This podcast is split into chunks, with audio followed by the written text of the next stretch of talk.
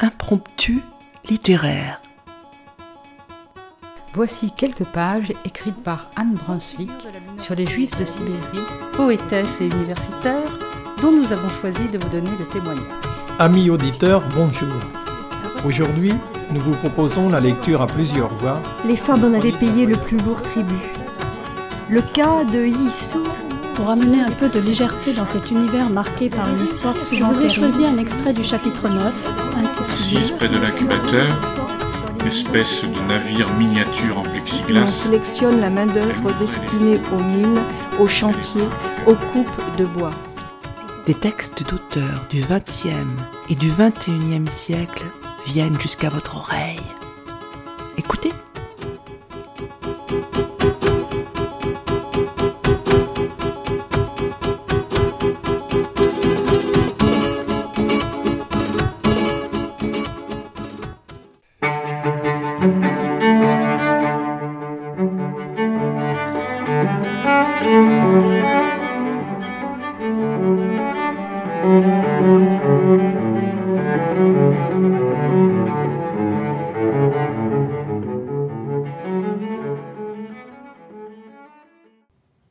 Les jardiniers appartiendraient-ils à une espèce humaine bien spécifique?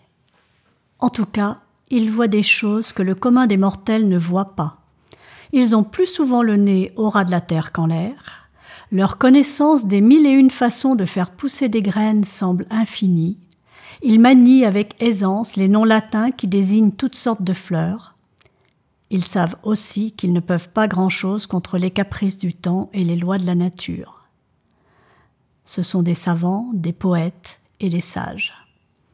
Ce qui ne les empêche pas d'avoir quelques obsessions ou petites manies que Karel Capek, écrivain tchèque né en 1890, a finement observées et décrites dans ce livre devenu un classique intitulé L'année du jardinier. Avec tendresse, humour et poésie, Karel Capek nous fait découvrir, au fil des douze mois de l'année, la vie secrète du jardin et de son jardinier. Dans une précédente émission, nous vous avons lu quelques extraits de ce petit recueil plein de surprises. Voici pour notre plaisir et nous espérons pour le vôtre une nouvelle sélection de morceaux choisis.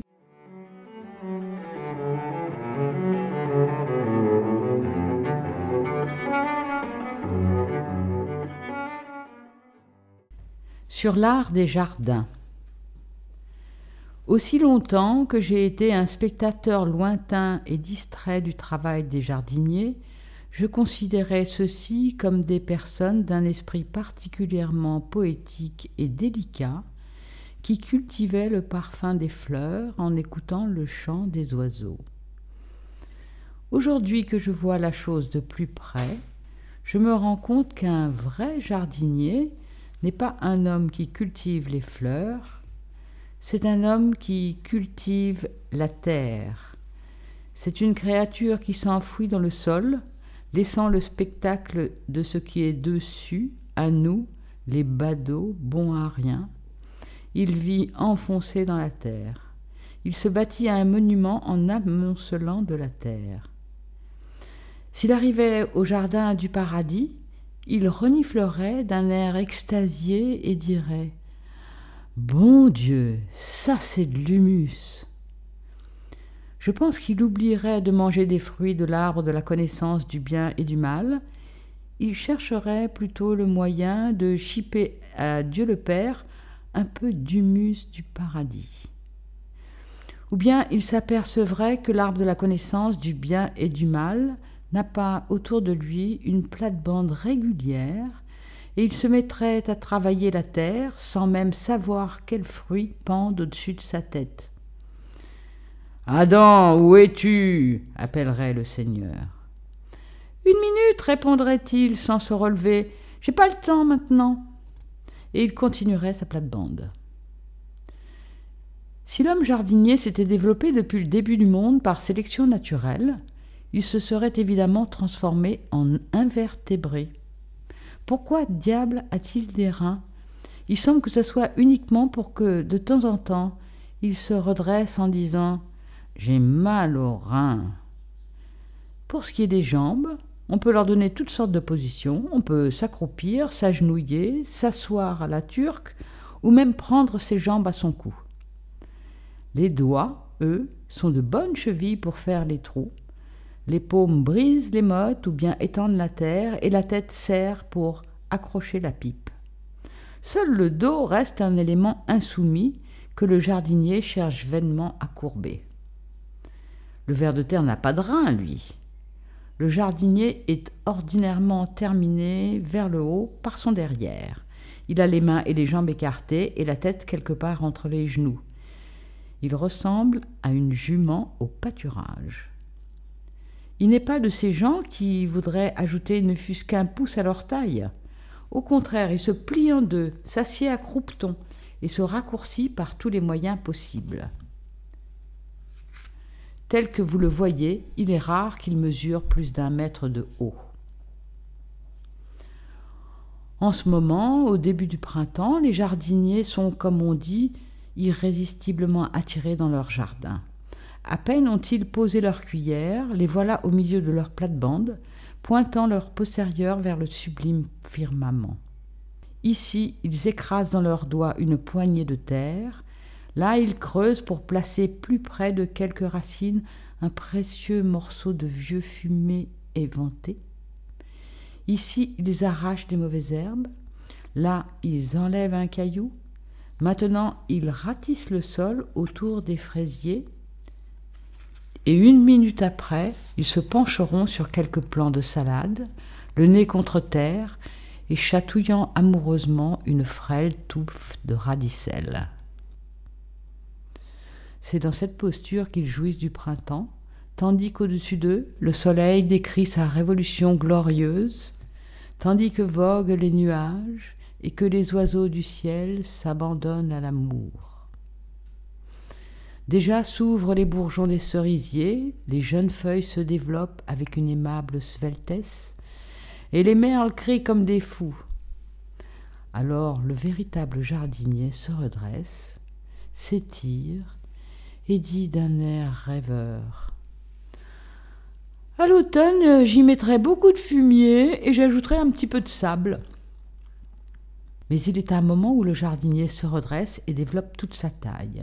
C'est l'heure de l'après-midi où il procède dans son jardin à la cérémonie de l'arrosage.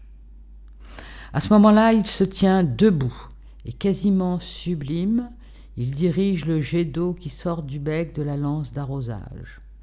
L'eau bruit en tombant comme une douche argentée et sonore.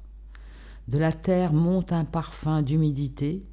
Chaque feuille prend une couleur d'un vert agressif et étincelle d'une joie si appétissante qu'on en mangerait. Bon, en voilà assez, chuchote le jardinier d'un air de bonheur. Et ce disant, il ne pense pas aux cerisiers qui écument de bourgeons, ni aux groseilliers pourpres. Il pense à la terre grise. Et au coucher du soleil, il dit, avec un accent de suprême contentement, Ah, j'ai bien bûché aujourd'hui.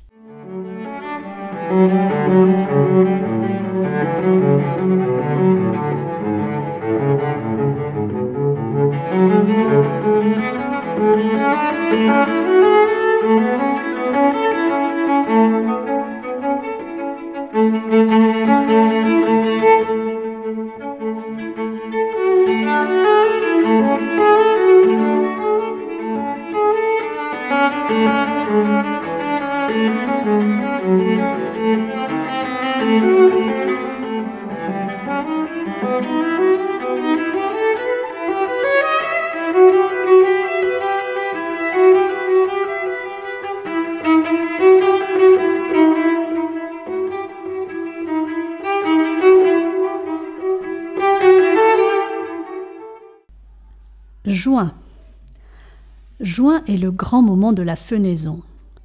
Mais pour ce qui est de nous, jardiniers citadins, n'allez pas croire, je vous prie, qu'un beau matin nous allons taper notre faux pour nous mettre, la chemise ouverte sur la poitrine, à faucher avec de grands gestes l'herbe scintillante de rosée en chantant des refrains populaires. La réalité est quelque peu différente. D'abord, Nous autres jardiniers, nous voulons avoir une pelouse anglaise, verte comme un billard et touffue comme un tapis, une pelouse parfaite, un gazon sans tache, semblable à du velours, une prairie comme une table. Au printemps, nous nous apercevons que notre pelouse anglaise se compose de plaques dénudées, de trèfles, de pissenlits, de terre, de mousse et de quelques touffes d'herbes dures et jaunies. Il faut d'abord sarcler tout cela. Nous nous asseyons donc sur nos jambes et nous arrachons de la pelouse toutes sortes de mauvaises herbes, laissant derrière nous un sol nu et ravagé, comme si une bande de maçons ou un troupeau de zèbres y avait dansé. Puis il faut arroser tout cela et le laisser se crevasser au soleil. Enfin, nous décidons qu'il faut tout de même faucher cette pelouse. L'époque de la fenaison, comme chacun sait, est aussi celle des orages. Pendant quelques jours, cela se prépare dans le ciel et sur la terre. Le soleil est ardent et en quelque sorte euh, antipathique. La terre se crevasse et les chiens sentent mauvais. Le cultivateur regarde le ciel avec inquiétude et dit qu'il faudrait de la pluie. Puis apparaissent des nuages sinistres, comme on dit, et un vent sauvage se lève qui entraîne avec lui la poussière, les chapeaux et des feuilles arrachées aux arbres. Le jardinier se précipite alors dans son jardin, tout échevelé, non pas pour défier les éléments comme un poète romantique, mais pour attacher tout ce qui plie sous le souffle du vent, emporter ses instruments de jardinage et ses chaises, bref, pour parer aux catastrophes tandis qu'il essaie vainement d'attacher des tiges de pieds d'alouette, les premières gouttes grosses et chaudes commencent à tomber. Une minute étouffante passe et boum Au son du tonnerre, une lourde averse s'abat. Le jardinier court s'abriter sur son seuil et regarde le cœur gros son jardin s'agiter sous les coups de la pluie et de la tempête. Au plus fort de la tourmente, il bondit, comme quelqu'un qui tente de sauver un enfant qui se noie pour attacher un lys brisé par le vent. Mon Dieu, que d'eau Les grêlons viennent faire leur partie dans ce vacarme, ils rebondissent sur le sol et sont balayés par les ruisseaux d'eau sale. Dans le cœur du jardinier se livre une lutte entre sa sollicitude pour ses fleurs et cette espèce d'enthousiasme que provoquent en nous les phénomènes de la nature. Puis le vacarme diminue, l'averse se change en une pluie froide qui elle-même se raréfie peu à peu pour finir par cesser. Le jardinier court dans son jardin rafraîchi, jette un regard navré sur sa pelouse recouverte de sable, sur ses glaïeuls cassés et ses plates-bandes ravinées, et tandis que le premier merle se met à chanter, il crie par-dessus la palissade à son voisin. Eh voisin, il faudrait bien encore un peu de pluie. Pour les arbres, c'est pas suffisant. Le lendemain, les journaux parlent d'une tempête catastrophique qui a causé de terribles dégâts, en particulier aux moissons. Mais ils ne disent pas qu'elle a causé de grands dégâts aux lys ou qu'elle a ravagé le papayer oriental. Nous autres jardiniers sommes toujours tenus à l'écart. Si ça pouvait servir à quelque chose, le jardinier tomberait à genoux tous les jours et ferait au bon Dieu la prière suivante.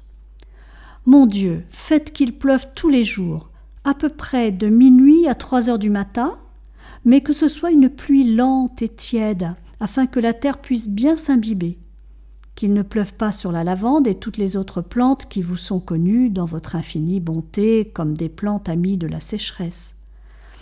Si vous voulez, je vous en écrirai la liste sur un bout de papier. Et que le soleil brille toute la journée, mais pas partout, par exemple pas sur les rhododendrons. Et qu'il ne soit pas trop ardent.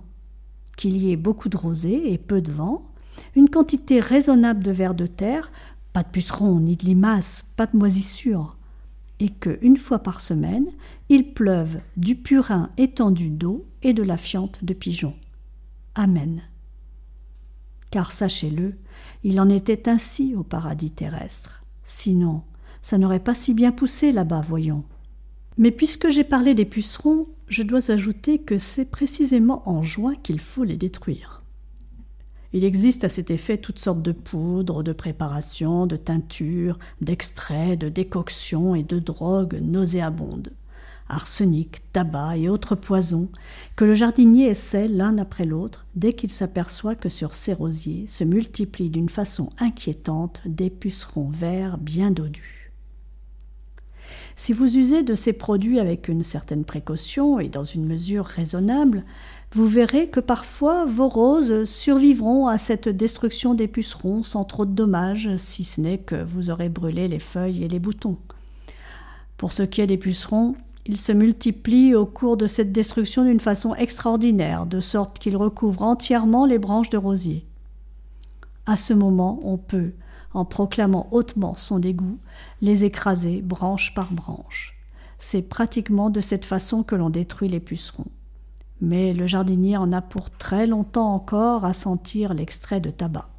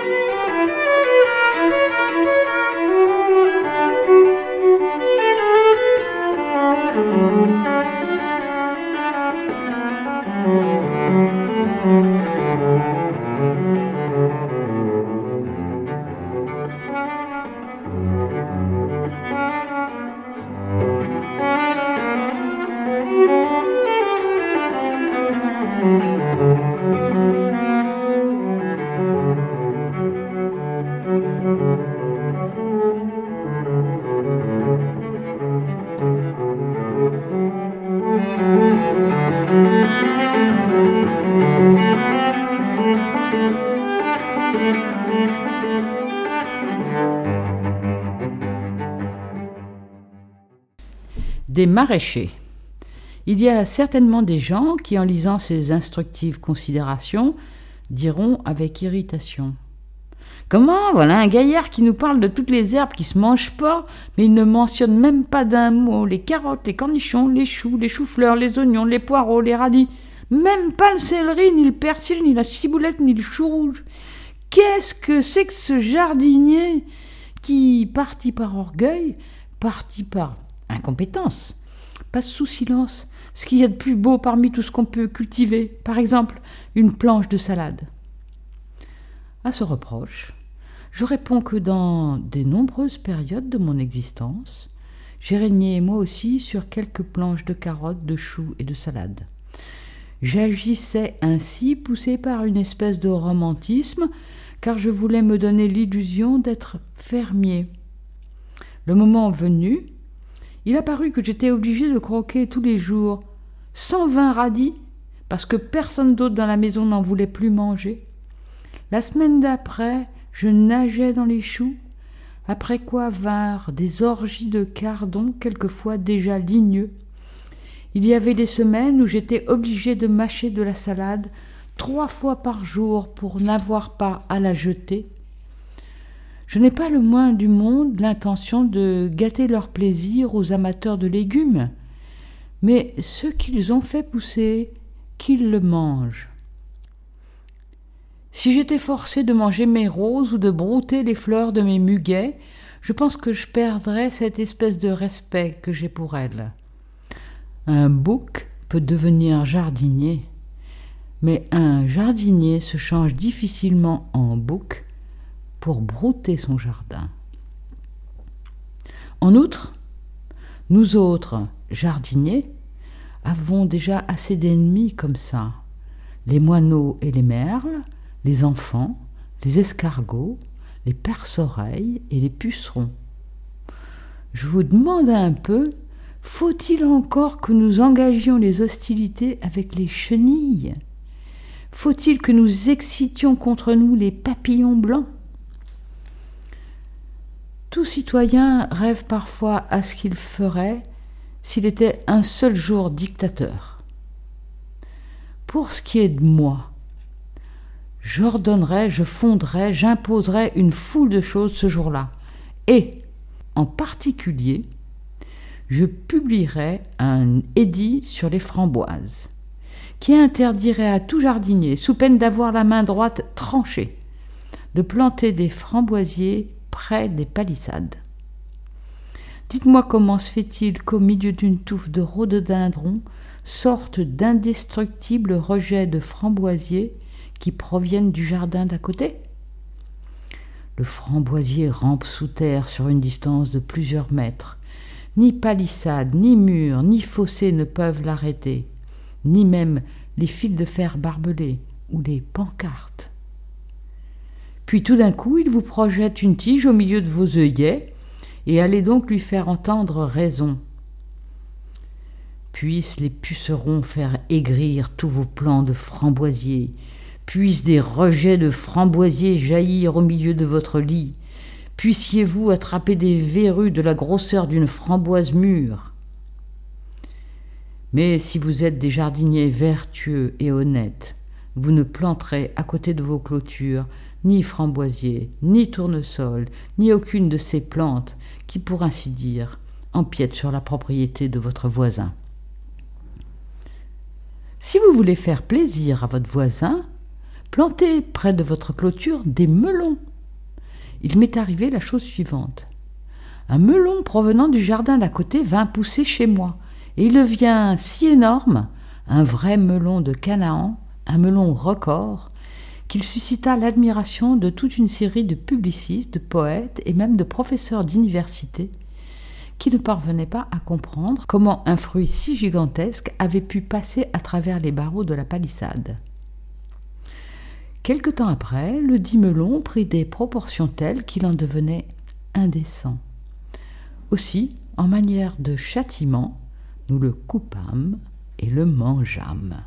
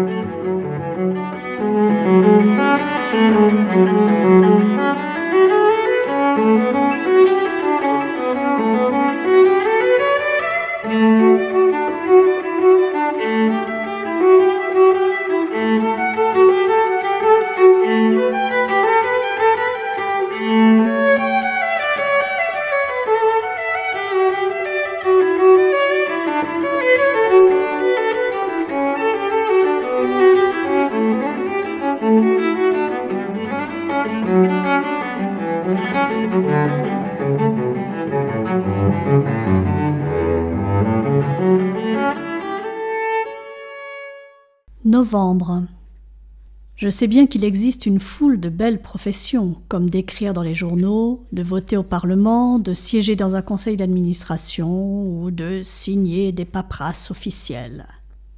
Mais bien que tout cela soit beau et méritoire, on ne fait pas dans ces professions cette figure, on n'a pas cette posture si monumentale, plastique et véritablement sculpturale qui sont celles de l'homme à la bêche. Monsieur, lorsque vous êtes debout dans votre plate-bande, un pied appuyé sur votre bêche, et que vous vous essuyez le front en disant Vous avez tout l'air d'une statue allégorique. Il suffirait que l'on vous déterre avec vos racines et que l'on vous pose sur un socle portant une inscription comme Le triomphe du travail ou Le maître de la terre ou quelque chose dans ce goût-là. Je dis cela parce que c'est justement le moment, je veux dire, le moment de bêcher. Oui, en novembre, il faut retourner le sol et l'ameublir. Prendre la terre à pleine bêche, c'est une sensation aussi appétissante et gastronomique que de prendre de la nourriture à pleine louche ou à pleine cuillère. La bonne terre, comme la bonne nourriture, ne doit être ni trop grasse, ni trop lourde, ni trop froide, ni trop humide, ni trop sèche, ni trop gluante, ni trop dure, ni trop crue. Elle doit être comme du pain, ou du pain d'épices, comme un gâteau, comme une pâte levée. Elle doit s'émietter, mais non pas se dissoudre. Elle ne doit pas former des blocs ni des mottes, mais quand vous la retournez à pleine bêche, elle a loisir de respirer et de se répandre en petits grumeaux et en grains de gruau. Et alors ce sera une terre appétissante et comestible, cultivée et loyale, une terre profonde et tiède, perméable, aérée et tendre, bref, une terre bonne, comme on dit de certains hommes qu'ils sont bons. Et dans cette vallée de larmes, il n'y a rien de meilleur comme on le sait. Sache, homme jardinier, que durant ces journées d'automne, on peut encore transplanter. Pour cela, il faut commencer par creuser avec la bêche autour de l'arbuste ou de l'arbre un trou le plus profond possible. Puis on enfonce la bêche par-dessous et on appuie sur le manche, ce qui a d'ordinaire pour résultat de casser le dimanche en deux. Il y a des gens, les critiques en particulier, et aussi les orateurs publics, qui aiment bien parler de racines. Ils proclament, par exemple, que nous devons retourner à nos racines, ou que tel ou tel mal doit être déraciné complètement, ou bien qu'il nous faut pénétrer jusqu'aux racines de quelques problèmes. Eh bien, je serais heureux de les voir s'il leur fallait déraciner, disons, un cognacier de trois ans. Il vaut mieux laisser les racines où elles sont. Elles savent bien pourquoi elles veulent aller si profond. Nous aurions ici l'occasion de parler du cours mystérieux de la vie. Un cheval mange de l'avoine et il envoie le résidu aux œillets et aux roses qui l'année suivante glorifieront Dieu de leur parfum si agréable qu'il ne peut pas se décrire. Eh bien, c'est ce parfum que le jardinier sent par avance dans ce tas de fumier fumant mêlé de paille. Il renifle d'un air gourmand et il distribue attentivement ce don de Dieu à tout son jardin, comme qui étend de la confiture sur du pain pour donner à un enfant. Tiens, petite fleur, et bon appétit. À vous, madame Herriot, je donnerai un gros tas en récompense des jolies fleurs bronzées que vous eûtes. Pour ne pas faire de jaloux, je te donnerai ce crottin. Et à toi, Flox, impétueux, je te ferai un lit avec cette paille grise. Nous n'avons pas encore fini de fleurir. L'astère de la Toussaint cligne encore de ses yeux lilas, la prime ses dernières fleurs ainsi que la violette, pour montrer que novembre est aussi une manière de printemps, et le chrysanthème des Indes, ainsi nommé parce qu'il vient de Chine, ne se laisse arrêter par aucune difficulté météorologique ou politique dans son effort pour produire son infinie richesse de frêles fleurs rousses et blanches, rouges et dorées, et le rosier se manifeste encore par ses dernières fleurs. Reine des fleurs, tu as fleuri pendant six mois, noblesse oblige. Et puis, il y a les feuilles encore, les feuilles d'automne, jaunes et pourpres, roussâtres, orangées, rouges comme des piments, sombres comme du sang. Et les baies rouges, orangées, noires, givrées de bleu, et le bois jaune, rougi et clair des branches nues. Nous n'avons pas encore fini et lorsque tout cela sera recouvert de neige, il y aura encore le hou de couleur vert sombre avec ses petits fruits d'un rouge incandescent, et les pins noirs et les cyprès et les ifs. Cela n'a jamais de terme. Je vous le dis, la mort n'existe pas, il n'y a même pas de sommeil, seulement nous croissons par période. Il faut être patient avec la vie, car elle est éternelle. Mais vous qui ne possédez pas un seul morceau de terre dans l'univers, vous pouvez rendre votre hommage à la nature en cette époque d'automne en plantant dans des pots des oignons, de jacinthes et de tulipes, afin qu'au cours de l'hiver ils gèlent ou se développent. Cela se fait de la façon suivante. On achète les dix oignons et on prend chez le jardinier le plus voisin un sac de jolie terre de compost. Puis on recherche dans la cave et au grenier tous les vieux pots de fleurs et dans chacun, on plante un oignon. À la fin, on s'aperçoit qu'on a encore quelques oignons, mais pas de peau. On achète alors des pots, et puis on se rend compte qu'on a plus d'oignons, mais qu'il y a des pots et de la terre qui restent.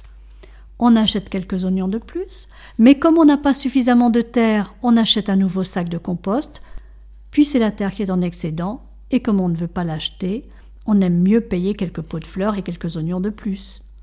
Et on continue de cette façon jusqu'à ce que les autres membres de la famille s'y opposent. Enfin, on remplit de pots de fleurs les fenêtres, les tables, les buffets, l'évier, la cave et le grenier, et on attend avec confiance l'arrivée de l'hiver.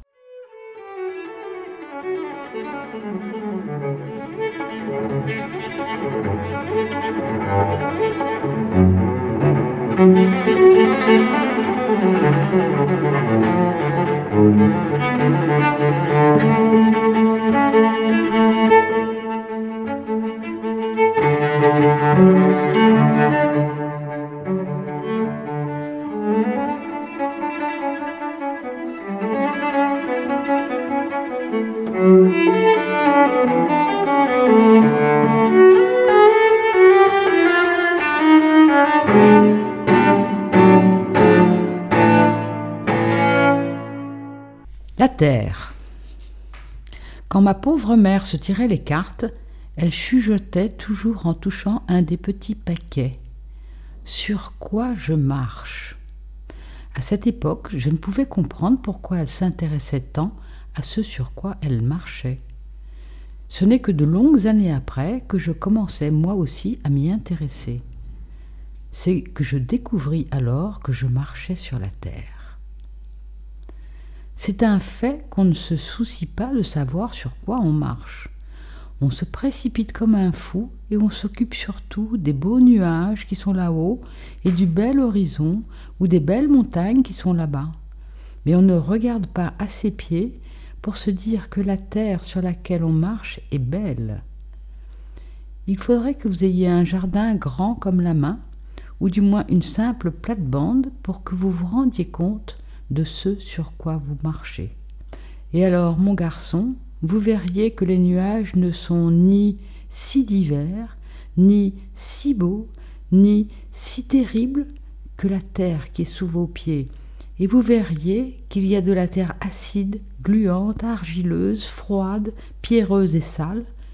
Vous distingueriez la terre levée comme du pain d'épices, et la terre chaude, légère et bonne comme du pain, et de cette dernière, vous diriez qu'elle est belle, comme vous le dites des femmes ou des nuages.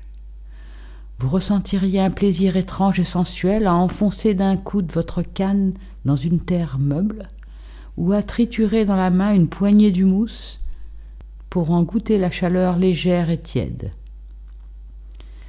Et si vous n'avez pas le sentiment de cette beauté particulière, puisse le destin vous assigner en matière de châtiment quelques pieds carrés d'argile, d'une argile semblable au plomb, d'une argile crue et authentique qui sent le froid, qui s'étire sous la bêche comme du chewing-gum, qui rôtit au soleil et qui aigrit à l'ombre, d'une argile méchante, insoumise et pâteuse, gluante comme un serpent et sèche comme une brique, hermétique comme le fer blanc et lourde comme le plomb.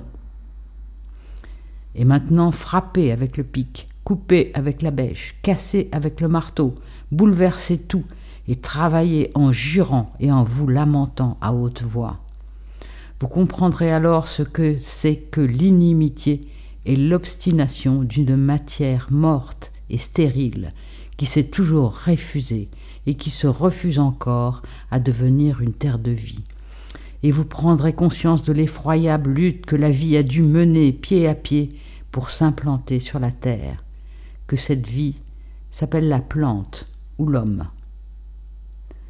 Ensuite, vous vous apercevrez qu'il faut donner à la terre plus qu'on ne lui prend. Il faut la corroder, la bourrer de chaud, la réchauffer avec du fumier tout frais, la saupoudrer de cendres légères et l'abreuver d'air et de soleil. Et alors, L'argile agglomérée commence à s'émietter comme si peu à peu elle commençait à respirer. Elle cède sous la bêche avec mollesse et une visible complaisance.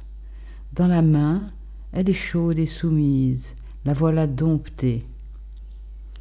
Croyez-moi, dompter quelques pieds carrés de terre, c'est une grande victoire. La voilà maintenant sous vos yeux, meuble, légère et tiède, on la voudrait tout entière émiettée et broyée dans la main pour être sûr de sa victoire. On ne pense même plus à ce qu'on y sèmera. Le spectacle de cette terre sombre et légère n'est-il pas assez beau?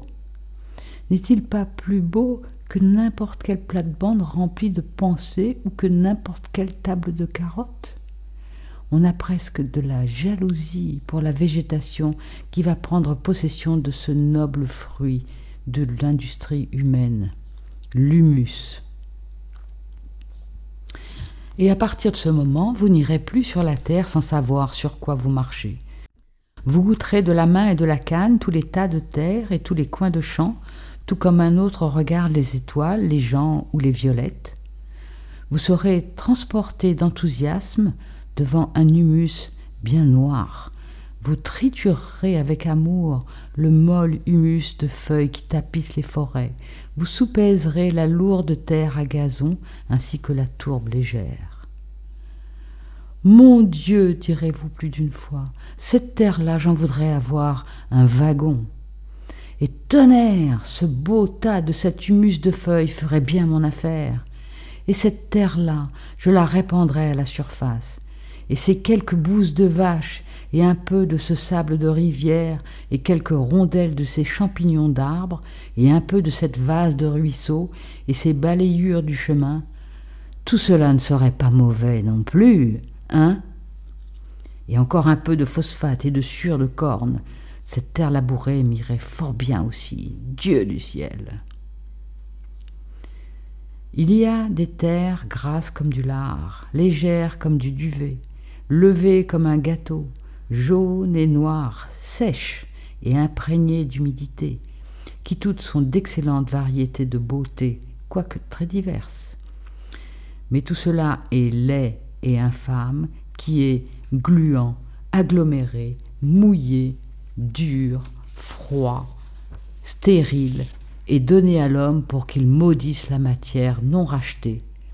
Et tout cela est aussi laid que la froideur, l'opiniâtreté et la méchanceté des âmes humaines.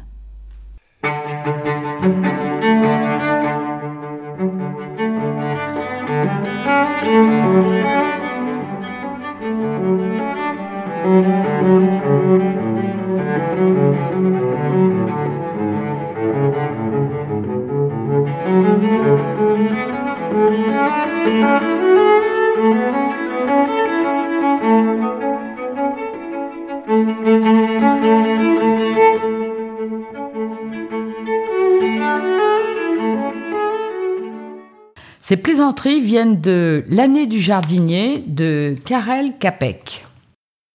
Surprise, le véritable jardinage ne comporte aucune activité méditative.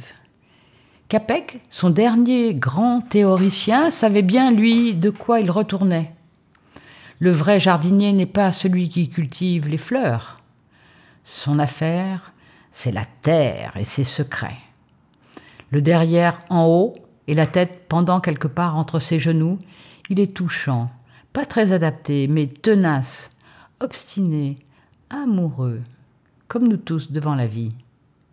L'humour de Capek nous emmène loin du rendement, du sérieux, et nous espérons qu'il vous a plu.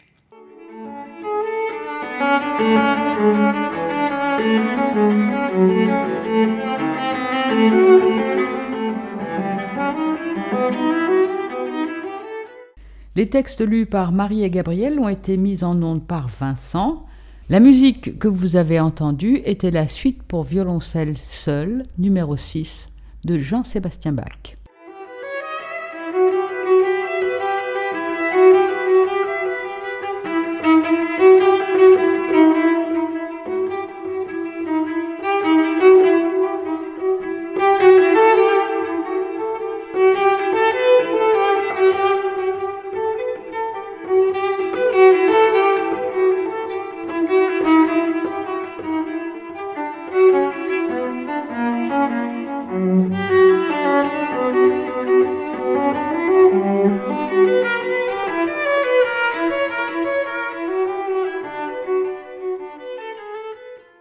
Chers auditeurs, si vous souhaitez réagir à cette émission, en connaître les horaires, la télécharger, nous rejoindre, rendez-vous sur le site de Radio G 101.5 ou sur le site de l'émission www.impromptu.fr.